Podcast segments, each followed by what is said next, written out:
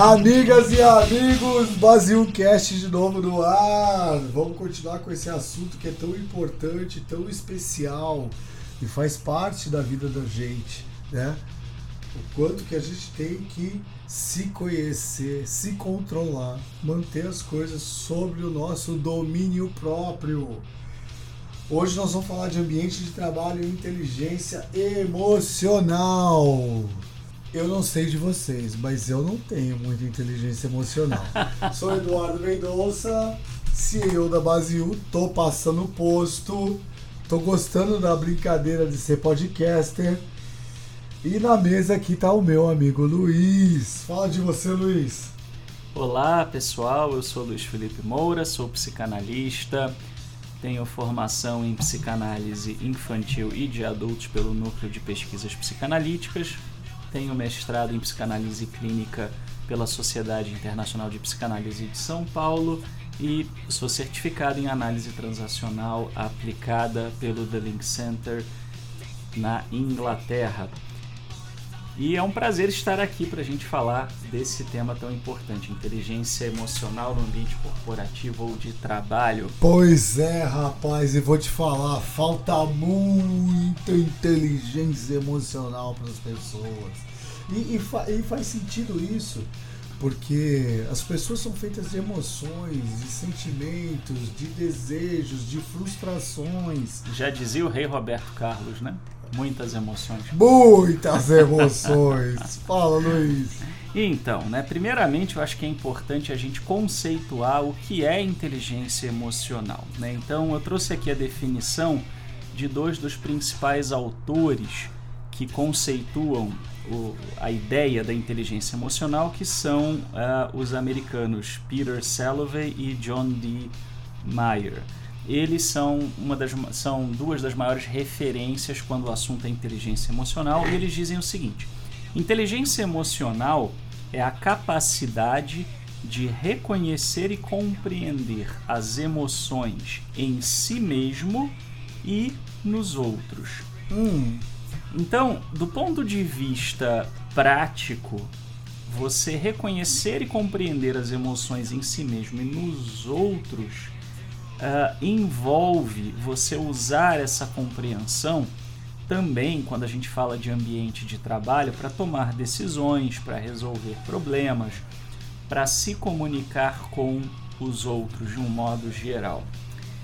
E o que eles dizem é que nós temos quatro competências que nós devemos desenvolver se nós queremos realmente ter uma boa posição a partir da nossa inteligência emocional, que são perceber as emoções, tanto as minhas emoções, o que, que eu estou sentindo aqui agora, como eu me sinto nessa situação ou Difícil, com essa hein? pessoa, certamente. Difícil.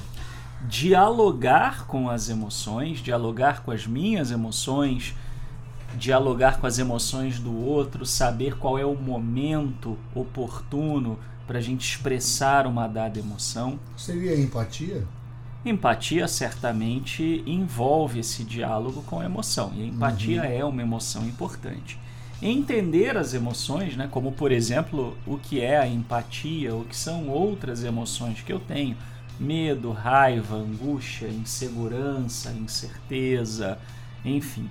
É, e aprender, obviamente, também a gerenciar as emoções, que é o objetivo final. Nossa, domínio próprio. Domínio próprio. E domínio hum. próprio, na verdade, não é apenas eu controlo as minhas emoções, mas como é que eu reajo em ambientes onde as pessoas expressam determinadas emoções. Né? Então, é bem complexo. Sim, e é muito interessante porque frequentemente eu recebo queixas de pessoas que dizem assim: puxa, mas eu sou tão competente, eu sou tão inteligente, eu faço tão bem aquilo que eu me proponho a fazer, eu tenho treinamento, eu tenho cursos, por que, que eu não consigo crescer? E frequentemente a resposta ela está exatamente na questão da inteligência emocional. Hum. Pessoas que se relacionam bem tendem a ser mais bem-sucedidas do que pessoas que são apenas competentes no que fazem. Claro. Ou seja, a gente pode colocar assim que os extrovertidos, que são mais, so são mais sociáveis do que os introvertidos, teriam mais chances de sucesso. Ser extrovertido certamente pode contar de maneira favorável num ambiente uh, onde você tenha uma equipe, mas uh, eu acho importante que os introvertidos também não se sintam mal, porque na verdade, sendo introvertido ou extrovertido, existe uma questão de gerenciamento sim. das emoções. Sim, uma pessoa sim. extrovertida, por exemplo, ela pode ser excessiva, ela pode falar demais, ou ela pode uh, se intrometer demais, eu ou ela pode demais. ser agressiva demais. É, né? eu sou agressivo demais. Ou querer cuidar demais dos outros e acabar ah, se prejudicando, né? então, os, e, e, se a gente for falar dos, in, dos introvertidos, né? Eles também podem ser, muitas vezes, uma referência de, de calma, de serenidade, de capacidade de ponderação, de reflexão. E eu diria então que tanto uh, extrovertidos quanto introvertidos precisam aparar suas arestas. Né? E aprender a lidar com as suas principais dificuldades e desafios. Né? Então não existe estilo de personalidade ruim, existem desafios para cada tipo de personalidade desafios que devem ser superados. Sim, né? sim. É, e a razão pela qual cada vez mais pessoas que têm inteligência emocional bem desenvolvida, né, o alto QE, né, fala-se do QI, né, hoje em dia fala-se na verdade não mais só do QI. O QI né? seria o que indica? O, o, esse também é muito importante, né? E é interessante que você abordou isso, né? Porque essa brincadeira do, do QI como como quem indica, né, é, é, entra de certa maneira na inteligência emocional, porque ser bem relacionado, né, faz parte de ter também, né, o desenvolvimento da inteligência emocional. Mas aqui falando do quociente, é, sim. intelectual, né, né, seria intelectual. O, o, o QI, sim, né? Sim. Aí nós temos o quociente emocional, que é o que é, Certo. E o, co e o quociente espiritual, que é, né, se fala Sim. também, é, que é chamado de QS. QS. Né? Então, o, o que seria, né, só uma pequena curiosidade, um parênteses, o quociente espiritual não é a pessoa ser religiosa. Ela pode até ser ateísta, se essa for a orientação dela, Sim. mas é a capacidade que eu tenho de me perceber como parte de algo maior, né? É, como eu me percebo com relação ao universo, a minha missão de vida, Sim. né, o meu lugar nessa existência, chamemos assim. Né? Mas o nosso foco aqui, obviamente, é o que é, né, que seria a parte da nossa inteligência emocional. E por que, que isso normalmente é importante? Porque entende-se que pessoas com um alto que é, elas tomam melhores decisões e elas resolvem problemas de maneira melhor. Por quê? Porque elas não são levadas por um ímpeto emocional. E aqui não estamos falando só de ser precipitado, mas de agir com base na emoção e não agir com base na razão, né? uhum. Saber o lugar da emoção, né? Mesmo quando eu ajo levando em conta a emoção, eu preciso do crivo da razão. Então eu preciso de um domínio emocional, né? E isso ajuda a gente a tomar decisões e a resolver problemas, né?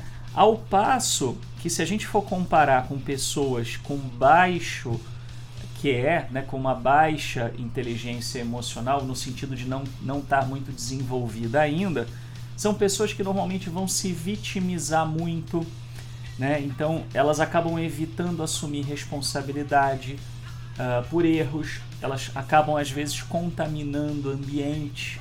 Uh, eu trabalhei com uma pessoa uma vez, uma chefe, que prejudicou muita gente porque ela cometia erros e ela terceirizava todos os erros, né? Sim. Aquele famoso a culpa é minha, né? Então eu ponho ela em quem eu quiser. Ei, e ela fazia muito isso e ela contaminou todo o ambiente da empresa. A empresa teve prejuízos por causa disso, né? Então aquela pessoa que ao invés de olhar para um problema ou para um desafio né, e crescer, ela se vitimiza para se livrar da responsabilidade. Né? Então, enquanto eu me vejo como vítima, é, eu não tomo as rédeas da situação. Lógico que tem situações que a gente é prejudicado, a gente sofre injustiças, o mundo é assim. Sim, né? sim, Mas sim. estamos falando de uma postura vitimista. Essa postura vitimista não é muito saudável. Voltando para as pessoas que têm mais inteligência emocional, elas conseguem é, manter um pouco mais. É, se manter um pouco mais no prumo sob pressão. Elas conseguem lidar melhor com a pressão, né? Então, as pessoas que não têm, elas têm mais dificuldade e pressão por metas, por resultados, etc., fazem parte do Sim. ambiente corporativo, claro. principalmente se você quer crescer. Claro. Né? É, as pessoas com baixa inteligência emocional, elas também têm é, uma comunicação muito passiva, uh, às vezes passivo-agressiva, ou às vezes frontalmente agressiva. Elas se tornam muito agressivas ou fazem aqueles comentários que você percebe que estão alfinetando as outras, né? E assim acabam atrapalhando a comunicação dentro do ambiente de trabalho. Né? Tipo, fala mal do outro, fala mal do resultado do outro. Exatamente, né? Então, ou então fazem aquele tipo de comentário que parece ser tranquilo, né? Mas na verdade é um comentário uh, que é maldoso, né? Por exemplo, é dizer dizer algo do tipo: Poxa, eu gostei muito que você hoje está né, tá sendo educado. Né? Se eu digo isso, eu estou dizendo que você é grosso. Só que de uma maneira passivo-agressiva. Passivo-agressiva, né? sim. Ou sim, aquele é. famoso: Olha, é, eu quero pedir desculpas porque aquele dia que você me prejudicou, eu fiquei com raiva de você. Na verdade, eu não estou pedindo desculpas, eu estou acusando. Né? Então, sim, aquela comunicação. Sim é, muito maliciosa, né? mesmo que com palavras gentis ou palavras brandas, vão envenenando o ambiente, né? É, a comunicação existem várias vias, várias formas de ser transmitida. Sem dúvida. Né? E a pessoa que sabe usar da comunicação para fazer isso, ela pode colocar suas frustrações, isso, as suas negatividades de maneira muito suave. Exato. E mesmo sendo suave, continua sendo destrutiva. Exatamente. Esse é o, esse é o problema, né? Então, a pessoa que tem inteligência emocional, ela resolve melhor os conflitos, tanto dela mesma com os outros, quanto até, às vezes, ela consegue ajudar a mediar conflitos de terceiros, sabendo agir com sabedoria no momento certo, especialmente se estiver numa posição de liderança. Né? Tem gente é, que até posta isso em redes sociais, né, dizendo assim, ah, eu gosto de ver o circo pegar fogo, né? Sim, fogo no parquinho, pega fogo, fogo no cabaré, aquela é. coisa toda. Né? Então, assim, saiba que a empresa que você trabalha está atenta a esse tipo de comentário. Uhum. Né? Então, assim, Uh, ok, todos nós temos um, um pezinho sádico aí, não vamos ser hipócritas e dizer que não. não. Todo mundo gosta de ver um barraco de vez em quando. Lógico. Mas ter inteligência emocional é saber que esse tipo de coisa não, não é boa para o ambiente de trabalho e que envenenar o ambiente de trabalho, mesmo que seja com o objetivo de se autopromover, é dar um tiro no pé né, e atrapalhar não só a empresa como outras pessoas. Então, as empresas estão muito atentas a isso, cada vez mais atentas a isso. E é interessante isso, porque em empresas pequenas isso é facilmente perceptível. Isso é facilmente perceptível. Mas em empresas muito grandes, multinacionais, ou empresas de presença nacional, tem, sei lá, mais de mil, dez mil funcionários. Isso leva tempo para se perceber. Sem dúvida. Isso leva tempo e a percepção ela é local, é dentro daquele time, daquela equipe, que de repente vai se espalhando, de repente leva meses, de repente leva anos para alguém perceber. O ponto é que alguém percebe. Sem dúvida, sem dúvida nenhuma. E essas pessoas muitas vezes que é, atropelam os outros para se promover, é, em um dado momento a conta chega. Porque chega. antigamente havia uma percepção que imperava no mercado corporativo, é, que era uma percepção de que uh, o resultado individual era uma coisa que se levava muito em consideração, mas cada vez mais as empresas privilegiam o ambiente ao talento individual. Sabe que isso me leva a uma pergunta, que não está nem no nosso script aqui, porque eu estou lendo aqui o nosso script. Vamos lá. Meritocracia. Meritocracia. Isso que você está trazendo tem tudo a ver com meritocracia. A meritocracia é aquele, aquele reconhecimento individual da qual a pessoa alcançou um determinado resultado, então ela foi reconhecida. Certo. Meritocracia. É uma falácia? Olha, aí nós. Isso é tema para um outro podcast. é, é, é, importante, é importante pensar no seguinte, né? Assim, é, as pessoas que idealizaram, né, apenas para dar uma palhinha muito rápida, mas as pessoas que idealizaram esse conceito idealizaram a partir né, de, um, de um ponto de partida comum, né, uma igualdade de bases, uhum. e aí sim, né, você ter né, isso daí. Então é um pouco diferente do que se usa hoje, né, que é aquela ideia de que o céu é o limite para todo mundo no planeta, né? Ah, e aí é um sim, pouco sim, é um sim, pouco fantasioso. Mas falando um pouco dessa questão, né, e como esse, essa questão conversa com o nosso nosso tema aqui, né? Muitas vezes as pessoas elas sentem que elas não são reconhecidas, né? Que elas não não tiveram o seu mérito reconhecido porque elas olham muito para a questão da produção individual, mas não olham para qual é o resultado uh, que isso tem, que elas têm sobre o coletivo. Né? Muitas vezes um funcionário, por exemplo, que ele pode ter uma produção individual menor, né? mas ele é uma pessoa que ajuda a equipe a produzir muito, ele pode ser mais lucrativo para uma empresa do que um funcionário que é aquela coisa do lobo solitário e ele sozinho produz muito, mas a equipe dele acaba não tendo o mesmo resultado, até porque ele às vezes é voraz, né? Então, as empresas, elas frequentemente, elas vão olhar sim para o resultado coletivo, isso cada vez é mais importante. E aí entramos na questão da empatia que você falou. Uhum. Ter inteligência emocional passa por ter empatia.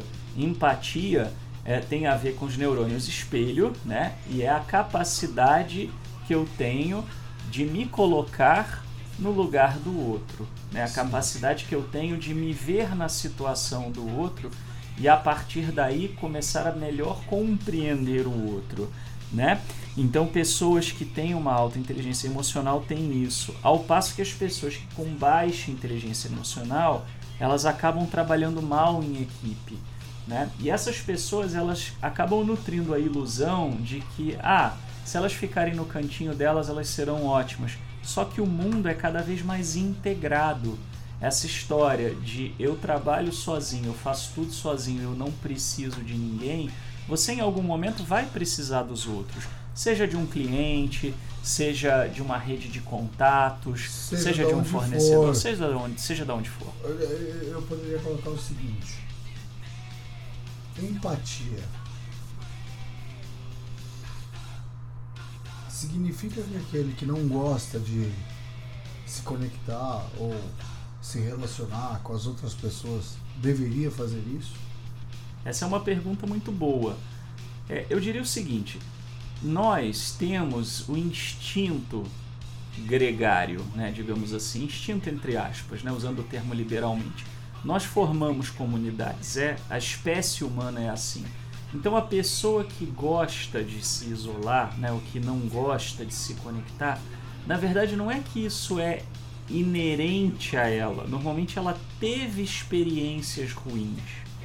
Né? Isso vem de alguma experiência ruim ou até mesmo de uma falta de experiência.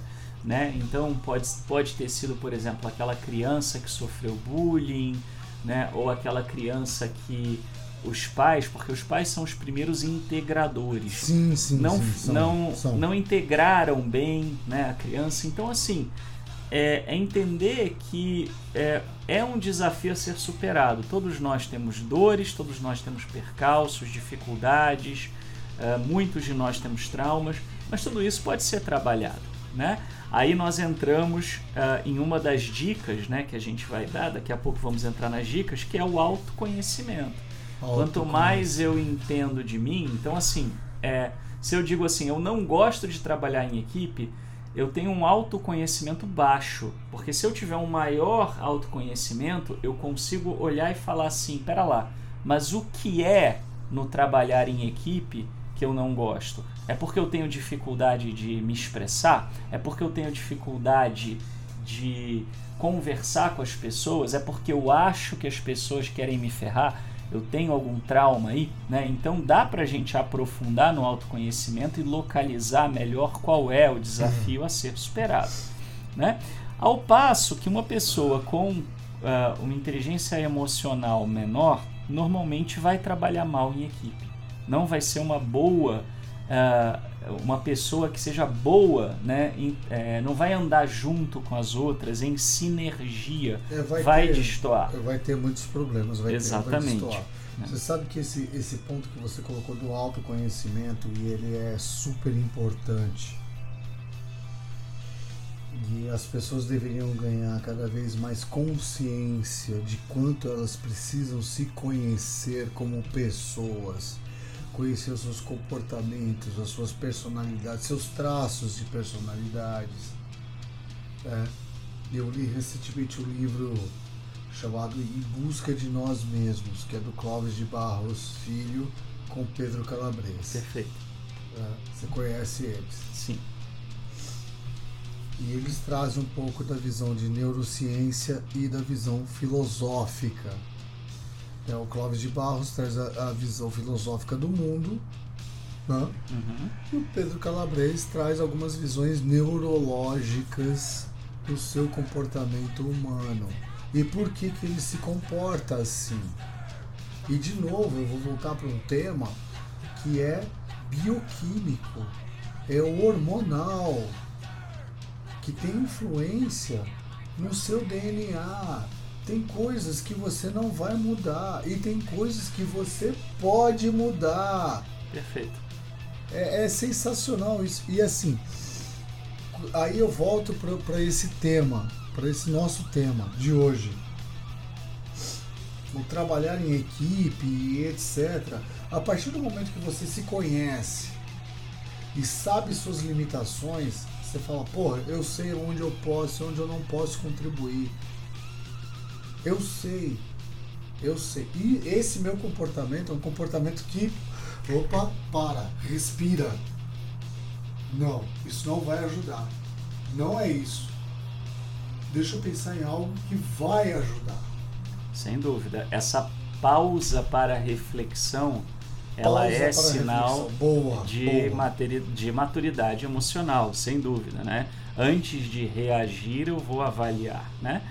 E e isso tem muito a ver com o último ponto aqui da diferença das pessoas com uma inteligência emocional mais desenvolvida, é que é a questão de como lidar com críticas, tanto na hora Crítica, de fazer, sim, sim, né? Sim, Será que eu estou fazendo uma crítica só pelo prazer de espizinhar o outro, para me sentir superior ao outro, Exato. ou eu realmente é, prezo pelo, pelo melhor? Né? Isso é uma coisa que muitas vezes só a própria pessoa que está fazendo a crítica é capaz de responder. Nossa, a famosa a essa pergunta. construtiva Exatamente. ou a crítica destrutiva. Exato. Mas acaba que a gente percebe também, depois que a crítica sai, né? a gente percebe se a pessoa estava ou não bem intencionada. Né? E a questão de lidar também né, com o receber a crítica. Então, fazer e o receber. Né? Receber a crítica sabendo filtrar sabendo que o emocional, a carga emocional que veio na crítica é do outro. Eu não preciso pegar para mim. Se o outro está frustrado, irritado, aborrecido, etc., ou se não sabe se expressar bem, isso é do outro. O que é o que é meu no sentido de é, o que, que eu posso aprender com o que eu ouvi do outro e fazer diferente seja para evitar uma situação é, ruim, seja para melhorar uma situação que, mesmo estando já boa, sempre pode ser melhor. Né? Então, saber absorver bem a, a crítica né? sem também se vitimizar, né? olhando, tentando elaborar e olhar para isso de uma forma positiva. E aí, indo para as dicas, né? Que dicas a gente pode pra, passar para quem está ouvindo, né? Para poder desenvolver a sua inteligência emocional? É, a primeira, a mais primordial, é praticar a escuta. As Saber pessoas. ouvir. Exatamente. Saber ouvir. Exatamente. É aquele famoso ditado, né? A gente tem dois ouvidos e uma boca por uma boa razão. Sim, né? Então, ouvir lembrado, o dobro. Bem lembrado, bem lembrado. Ouvir o dobro do que fala é uma boa regra. É. Né? Então, é saber, se, é, é saber ouvir o outro, mas ouvir com sensibilidade. Pera lá, será que o outro está chateado? Será que o outro está num bom momento, num momento ruim? Aonde eu posso ajudar? O que, que eu posso olhar e dizer isso é do outro, eu não vou tomar para mim? Né? Onde eu posso tentar, vamos dizer, é, deixar de lado todo o aspecto emocional do que o outro me disse e focar na mensagem? Porque às vezes o outro pode falar de uma forma que eu não gostei, mas a mensagem pode ser pertinente aprender a ler a mensagem, né? Então, Justo. a prática da escuta, ela vai depurando tudo isso. O autoconhecimento, como dissemos, né? Então, você ter práticas de autoconhecimento, né? Aí entram as duas principais que seriam meditação para quem gosta, né? E uma e uma psicoterapia, uma psicanálise. Né? Aí eu não abro mão. Na boa, Luiz, eu não abro mão. Eu vou levar isso pra minha vida inteira. É, eu gosto Porque muito mim- também. Sou pra mim- suspeito, né? Não, pra mim a terapia é, é- é o meu espelho. Eu tô falando comigo mesmo. É isso aí. Eu tô falando comigo mesmo, eu tô refletindo comigo mesmo, eu tô me questionando a mim mesmo. E é uma oportunidade ímpar. Ímpar, é uma oportunidade única de você ser sincero com você mesmo e falar: Porra! Que merda que eu fiz! e todos nós fazemos, não é É, verdade? fazemos, faz Todos nós parte, fazemos. faz parte, faz parte. eu Mas, não abro mão. Eu é, nunca vou abrir mão. Ah, nunca. O interessante da, de uma psicoterapia né, é que é um espaço, é, é, é um tipo de relação diferente. Né? Existe, é, né, na, na psicoterapia, existe uma coisa de um acolhimento incondicional na escuta. Não há um Sim. julgamento de valores, há uma neutralidade, uma Sim, imparcialidade sim, que é sim. difícil você ter num outro espaço. Por isso que ela é muito boa para promover o autoconhecimento, né? Ah, Você se questiona a si mesmo. Exato. E é do cacete isso, cara, na boa, é do cacete. Eu tenho que falar com empolgação aqui porque é do cacete. Você se questiona a si mesmo, você olha pra você. Eu não olho pra mim, eu olho pra um terapeuta. Mas eu olho pra mim mesmo e falo: caralho, por que, que eu fiz essa merda? Por que, que eu agi assim? Por que, que eu faço assim? E a outra voz, ela vem. Ela vem com inteligência emocional, apaziguando aquele sentimento, porque naturalmente você está carregado de frustrações, Sem dúvida. está carregado de frustrações, e ela vem e fala: então, e esse então é o que é o foda. O então é o foda. O então ele fala: então, você já pensou por isso? Você já pensou por aquilo? Você já.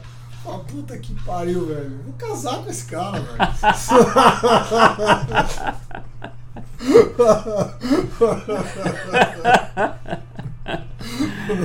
Mas você sabe que eu me tornei ah, psicanalista exatamente porque eu cheguei no fundo do poço num dado momento na minha vida, com uma série de questões.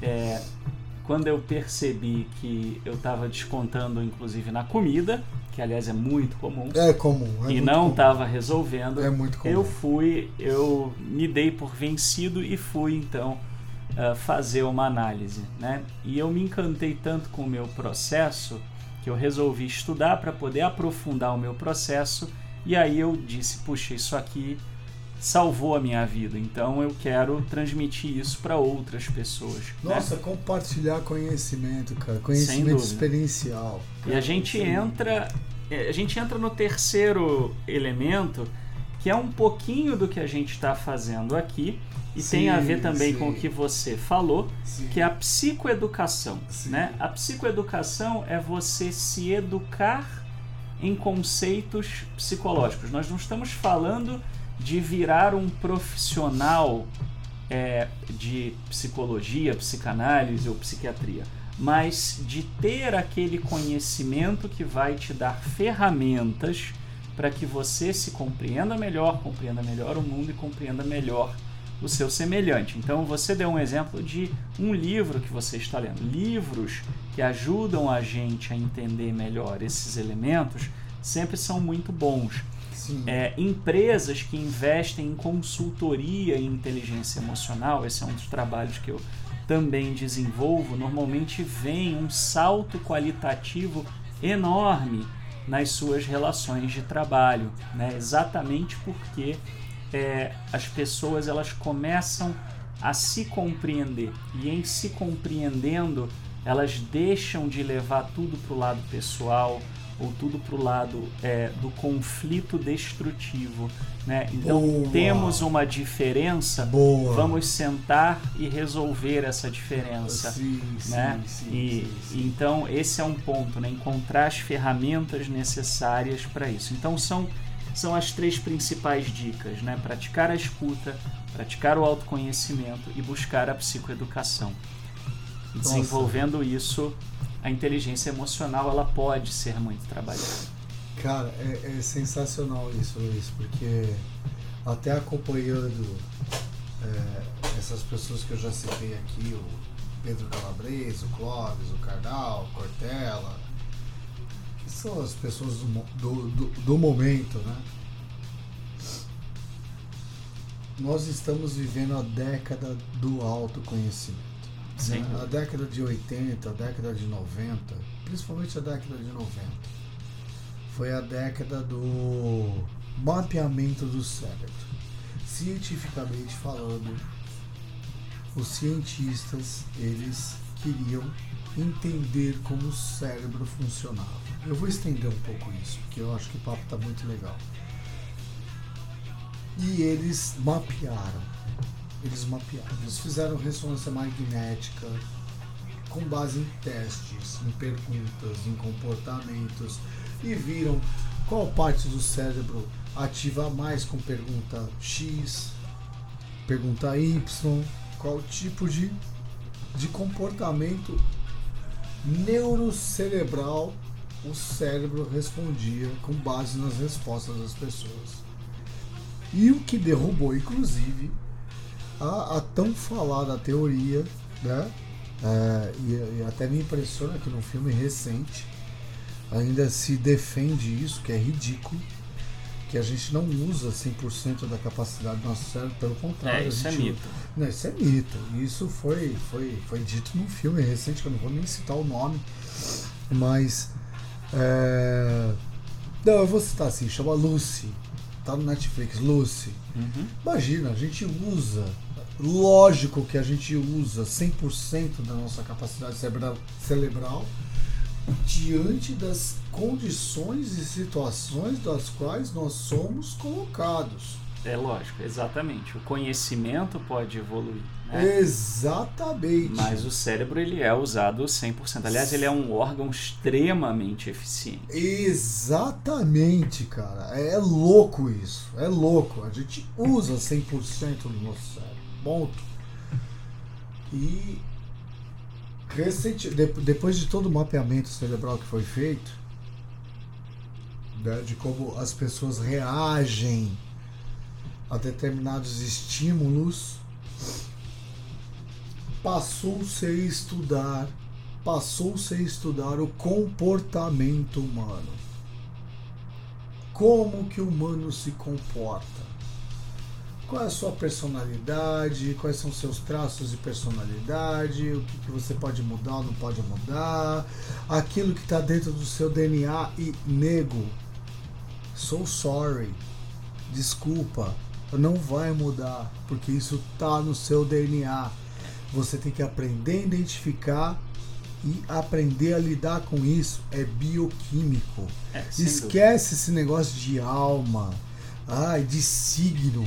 Signo, signo são desculpas para a gente se esconder atrás dos nossos defeitos. É, o, o grande problema, né? É, existe um, um psiquiatra que ele, ele conceituou ah, um jogo psicológico que chama-se o jogo da perna de pau, né? Que é quando uma pessoa chega, por exemplo, para um terapeuta e diz assim, ah, o que você também, o que, que você pode esperar de alguém com perna de pau, né? Então, eu acho que é, o signo, né? Assim como também os, é, com todo respeito a quem acredita, né? É lógico, a questão lógico, não é lógico, não é de crença, né?